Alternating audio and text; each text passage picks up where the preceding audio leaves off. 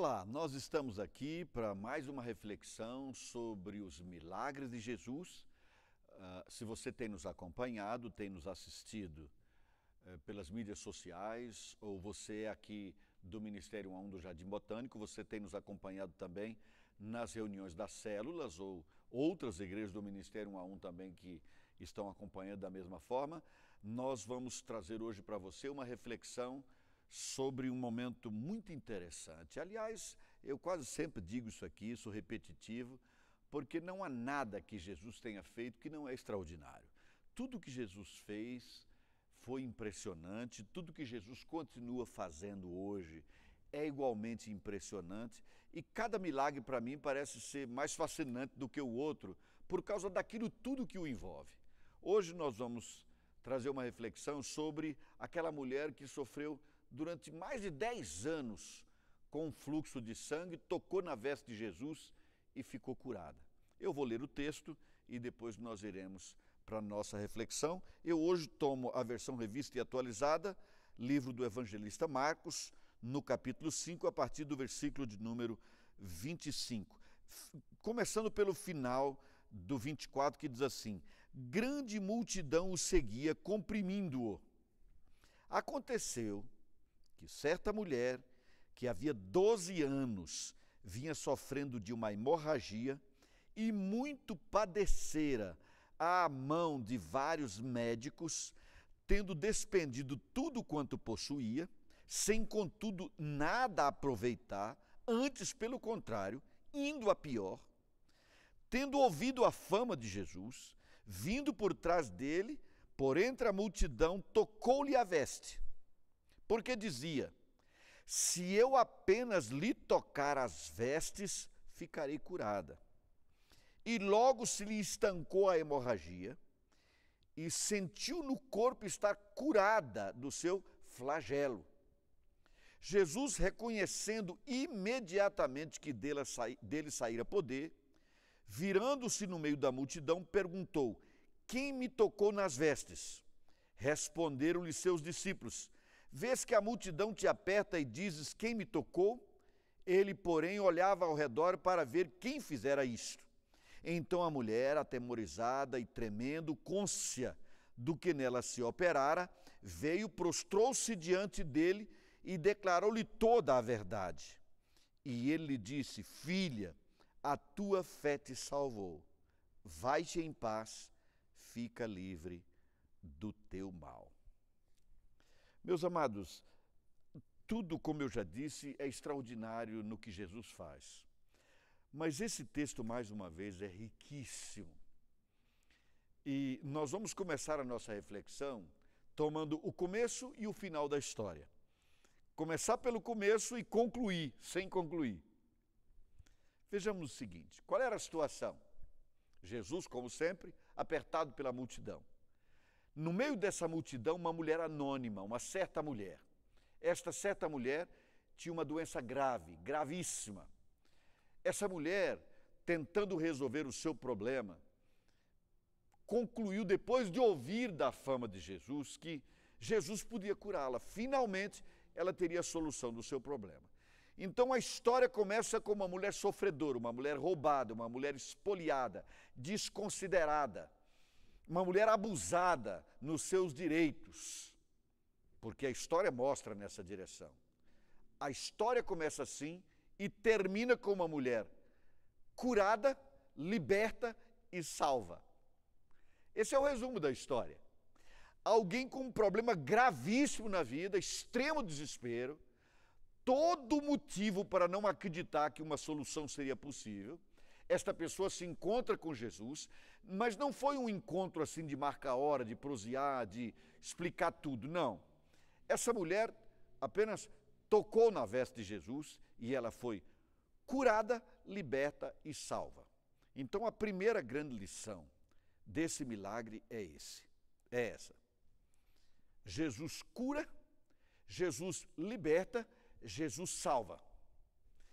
Ele fez isso ele faz isso hoje e ele vai fazer sempre. Eventualmente as pessoas estão indo muito às igrejas hoje porque têm a expectativa de que Deus possa dar-lhes a cura. Esta mulher, quando procurou Jesus, queria cura. Era o que ela mais precisava. Afinal de contas, ela estava sofrida. Ela, o que ela precisava era de cura. Efetivamente, ela precisava de cura. Mas mais do que ser curada, ela foi liberta. Se fosse apenas a solução do problema da enfermidade, do sangramento, Jesus diria: Você está curada e a sua fé também te salvou. Mas ele disse: Você está livre, você está livre. Eu entendo de, de, de, de forma mais elástica essa liberdade, porque não era uma mera liberdade de um, de um sangramento, mas de um terror, de um pavor que ela vivia. É por isso que o texto aqui, no versículo de 20, 29, eh, chama a situação de flagelo. Ela vivia um flagelo. Ela então não ficou só livre da sua enfermidade. Esse flagelo tem motivos diversos. Não era apenas uma doença. Mas o mais importante é isso. Fique sabendo você, se ainda não sabia, que Jesus é o mesmo. A própria palavra de Deus, na carta aos Hebreus, diz isso. Jesus, que era ontem, é hoje e continuará para sempre. Jesus curava, Jesus cura, Jesus eh, libertava, Jesus liberta. Jesus salvava, Jesus salva. E esta é a mensagem talvez mais importante desse texto é que Jesus é o mesmo. Você que está me ouvindo agora, que está me acompanhando, está me acompanhando ao vivo, está me acompanhando depois de um ano que essa mensagem foi pregada, não importa. Lembre-se com clareza no seu coração de que Jesus cura você. Jesus liberta você das suas angústias, das suas opressões, do terror noturno, do, da opressão do inferno, ele liberta você. Ele tira o inferno da sua alma, digamos assim mas Jesus também tira a sua alma do inferno, ele salva você. E talvez seja esse o caminho mais curto para você se livrar de todo tipo de angústia que você vive, porque você voltará a ter paz com Deus. Foi o que aconteceu com essa mulher. Mas vamos agora voltar ao milagre em si, ao que aconteceu com essa mulher, e vamos aprender com isso. Porque essa cura foi operada por Jesus. Toda cura não é porque alguém quer, porque se fosse o fato de alguém querer, não precisava encontrar Jesus. Não, o que curou essa mulher foi a sua fé. Não, porque ela podia então ficar em casa, acreditar e ficar curada. Lembre-se sempre disso. Ela não tinha que estar com Jesus necessariamente, mas a cura é sempre por ação de Jesus, é o poder dele. Não é o poder da minha fé, não é fé na capacidade de, de ter fé que eu tenho, mas fé em Jesus. É fé em Jesus. Essa mulher tinha fé, ela acreditava, ela não duvidou, ela tomou conhecimento a respeito da pessoa de Jesus e, sabendo quem era Jesus, ela disse: está uma saída para mim. E por que ela procurava uma saída de forma tão desesperada? Aqui há uma palavra que depõe contra a medicina daquela época, mais do que apenas contra a medicina, contra os médicos. Porque diz que ela foi aos, a vários médicos e gastou tudo o que tinha significa dizer que alguém recebeu para dar uma solução para o problema. Só que o texto diz que ela foi indo de mal a pior, até chegar o momento que ela não tinha mais como gastar. Eu, me parece que isso tem, isso tem muito cara de alguns planos de saúde de hoje, não é? Você paga a vida inteira, gasta o que tem e o que não tem, e na hora que precisa, aquela medicina que realmente você precisa, o seu plano diz: não dá.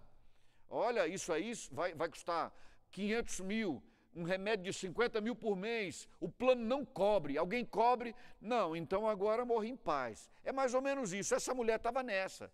Ela gastou tudo e não resolveu o problema. Mas tinha um, como tem ainda hoje, que resolve o problema. Essa pessoa era e é Jesus. E ela disse: Eu ouvi falar dessa pessoa. Todo mundo que se aproxima dele fica curado quando pede cura. Só que eu não, eu não acredito que eu consiga chegar a, a ele. Eu teria que tocar nele. Então, essa mulher teve fé, ela acreditou, mas ela teve que ter uma determinação muito forte para não desistir. E por que ela precisou dessa determinação forte para não desistir? Ela precisou dessa forte determinação porque entre ela e Jesus havia, havia a multidão, havia a opinião pública, havia o parecer das pessoas, ia lá, literalmente, as pessoas em volta dela. Mas o problema dessa mulher para tocar Jesus não era questão de ter muita gente que não a permitisse passar. porque ela podia esperar uma hora em que Jesus estivesse mais tranquilo, um pouco mais afastado, vir tocar nele, ou contar o seu problema em ligeiras palavras para ele, ir à casa dele, afinal de contas, muita gente ia à casa dele.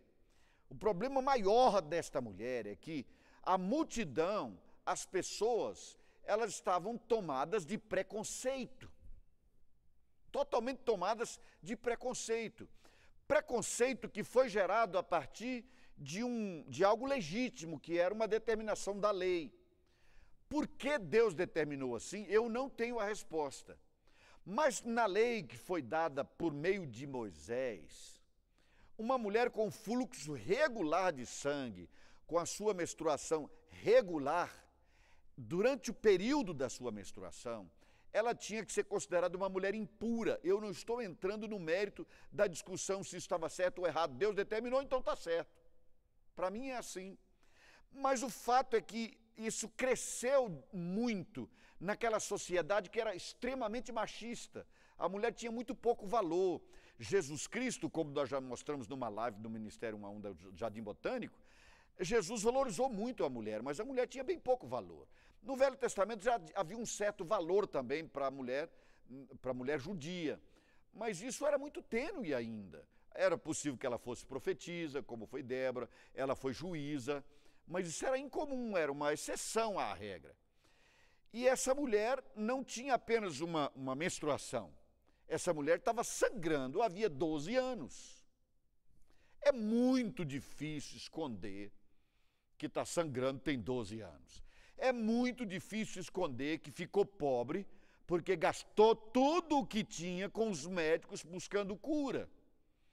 Provavelmente essa mulher já era conhecida. E se não era conhecida, o que ela realmente não queria era ser conhecida.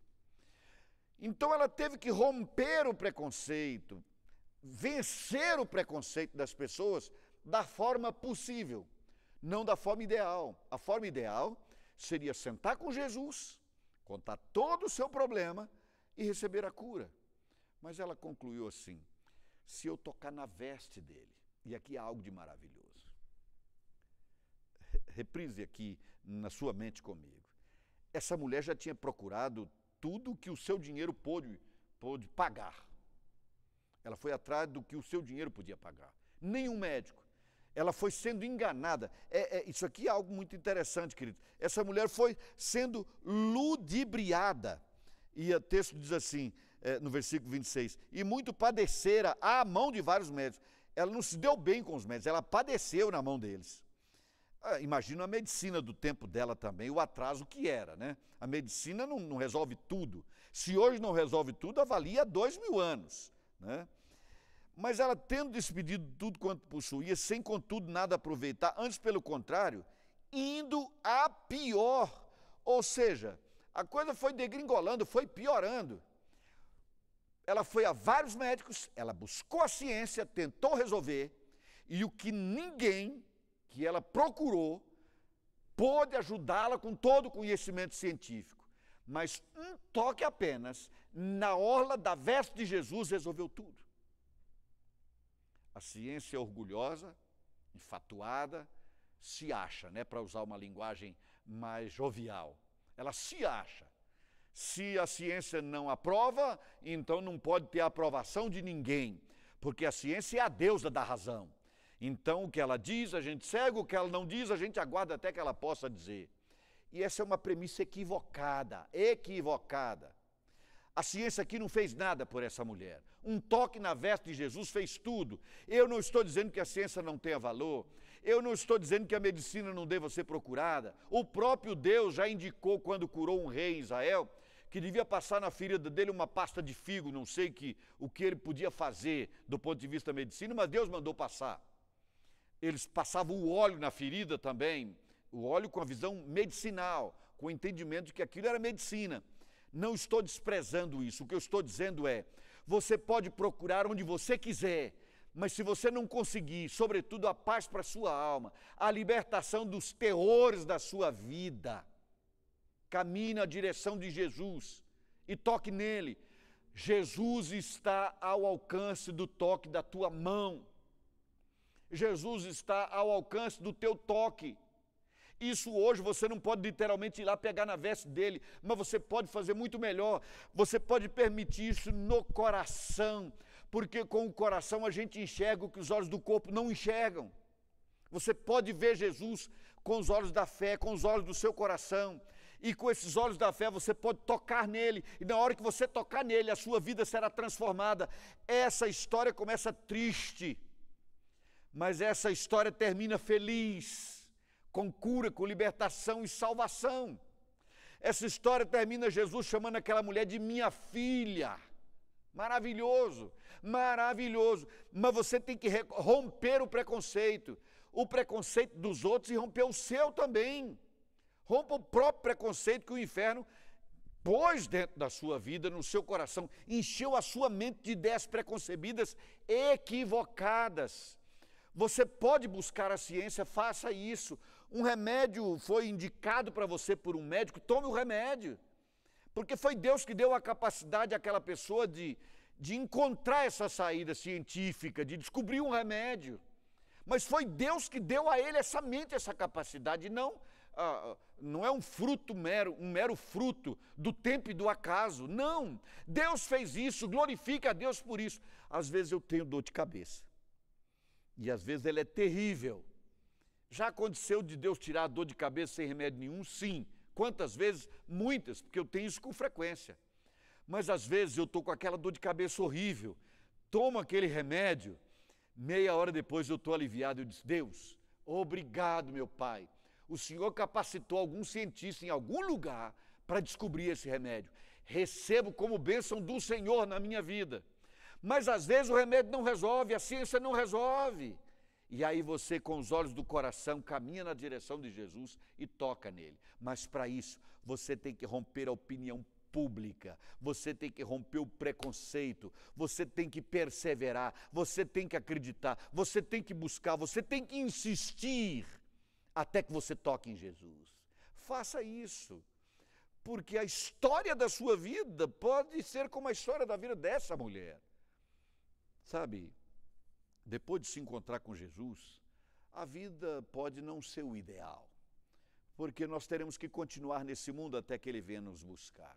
Mas com certeza será melhor do que jamais foi, porque ninguém se encontra com Jesus, toca nele ou é tocado por Ele e continua o mesmo. Deus tem algo maravilhoso para você, mas você precisa romper o preconceito, essas ideias preconcebidas.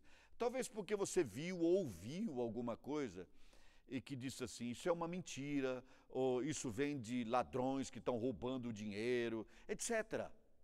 Não, Jesus não cobrou nada dessa mulher, ele simplesmente a curou. É o que ele vai fazer com você também. Isso que eu estou dizendo a você não depende de você mandar nenhuma oferta para cá. E se você fizer algum dia uma oferta no ministério que eu estou e fizer isso só porque acredita que assim Deus vai te abençoar, eu te faço um pedido: não traga. Não traga essa oferta. Porque nós não estamos aqui vendendo o Evangelho. Nós não estamos vendendo o Evangelho. Nós estamos pregando o Evangelho que recebemos de graça para você. Ah, mas então na sua igreja, pastor, ninguém fala em dinheiro? É claro que sim para falar aqui para você agora, nós temos que usar a tecnologia. Isso não cai do céu. Os anjos não trouxeram isso para nós. A energia que acende essa lâmpada aqui, os anjos não trazem também. Eu preciso de tecnologia desse púlpito, comprar essa Bíblia, etc. Etc. Mas o Evangelho é de graça, a cura é de graça, a libertação é de graça, a salvação é de graça. E se você nunca tiver o privilégio de contribuir, você vai ser salvo, curado e liberto a si mesmo, desde que você vá na direção de Jesus e vença o preconceito. Vença esse preconceito. Mas há aqui algo que eu preciso ainda dizer também. Aqui é, houve nesse, nessa cura, nessa aproximação, algo de maravilhoso também, porque, como eu já disse a você, se tem me acompanhado nos milagres, sobretudo nos milagres, mas em todos os ensinos de Jesus, algo grandioso, maior do que o milagre está acontecendo, que é Jesus trazer ao mundo uma nova visão, um novo entendimento. Em poucas semanas, nós vamos encerrar essas pregações sobre os milagres de Jesus e vamos começar a gravar mensagens sobre o Sermão do Monte. O Sermão do Monte. E uma frase lapidar no Sermão do Monte de Jesus é: ouvistes que foi dito aos antigos. Eu, porém, vos digo. O eu, porém, de Jesus está aqui. Ninguém queria ver essa mulher por perto. Se ela dissesse assim: Olha, gente, por favor, me deixe chegar, porque eu sofro com um fluxo de sangue há 12 anos eu venho sangrando. Essa minha palidez decorre de uma doença terrível. Me deixe chegar a Jesus. Eventualmente ela poderia ser apedrejada, porque eventualmente ela já pudesse ter tocado em alguém que ali se considerava santo, os líderes religiosos daquela época, e talvez eles eh, proclamassem um apedrejamento ela tinha que ficar calada, mas ela acreditou que ela não precisava ser melhor do que ninguém, defender a sua tese, dizer: eu defendo a tese de que mulher com fluxo de sangue tem o direito sagrado de ir a Jesus. Não, ela não defendeu nada. Ela humildemente, e aí está o outro detalhe, humildemente ela pensou: se eu for curada, tá bom, só vou tocar na veste dele. É isso que eu quero dizer, querido. Quando você for na direção de Jesus, não vá cheio de razão, cheio de direito. Não vá assim. Se você já é um discípulo de Jesus, pelo que eu entendo na palavra de Deus, não chegue diante de Deus determinando nada. É muita arrogância, é muita soberba alguém determinar o que quer que seja.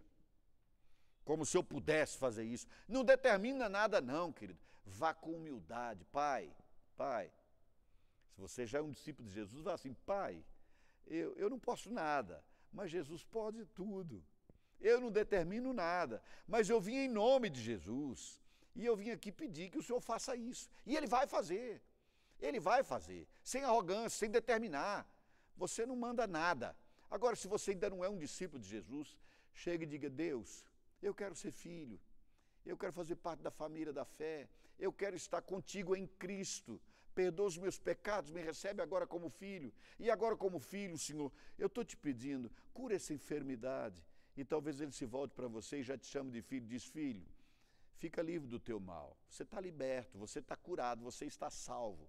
Vá a Deus com humildade. A nossa sociedade é uma sociedade arrogante. Cada um acha que a opinião dele é melhor do que a de todo mundo. Por isso as, as mensagens nas redes sociais são assim elas entram e saem, a gente não dá conta de acompanhar, porque o cara pega a opinião de outro e agora publica a dele, e o outro a sua. E aí ó, são milhares de opiniões e ninguém chega a nada. Nós estamos vivendo o, o império do palpite, né? os palpiteiros ganham fortunas na televisão para palpitar sobre aquilo que nada sabem. Ah, o governo se fizesse isso, mas não fizeram. E se fizesse aquilo, é como técnico de futebol ele, se ouvisse todo mundo, teria uma esquizofrenia. Seria isso um jogo. Ele não ouve e faz, porque todo mundo quer dizer como deve escalar. E às vezes as pessoas querem fazer isso quando chegam a Deus. Vá a Deus com humildade, vá com o coração de criança, chame a Deus de pai. Chegue como uma criança que pede, não uma criança que dá ordem, porque filho não dá ordem, filho obedece o que o pai fala. Vá a Deus como filho, não como pai, não como senhor dele. Essa mulher foi, humilde, foi humildemente e disse: Se eu só tocar, nem nele, eu não posso tocar nele, porque eu sou uma mulher hoje impura. Eu vou tocar na veste dele. Eu vou tocar na veste dele. E eu vou ficar curada. E ela estava certa. Ela foi curada quando foi com fé, com perseverança, com humildade, quando ela rompeu a opinião dos outros. Se os outros acharem ruim, paciência. Mas eu quero a bênção de Deus na minha vida.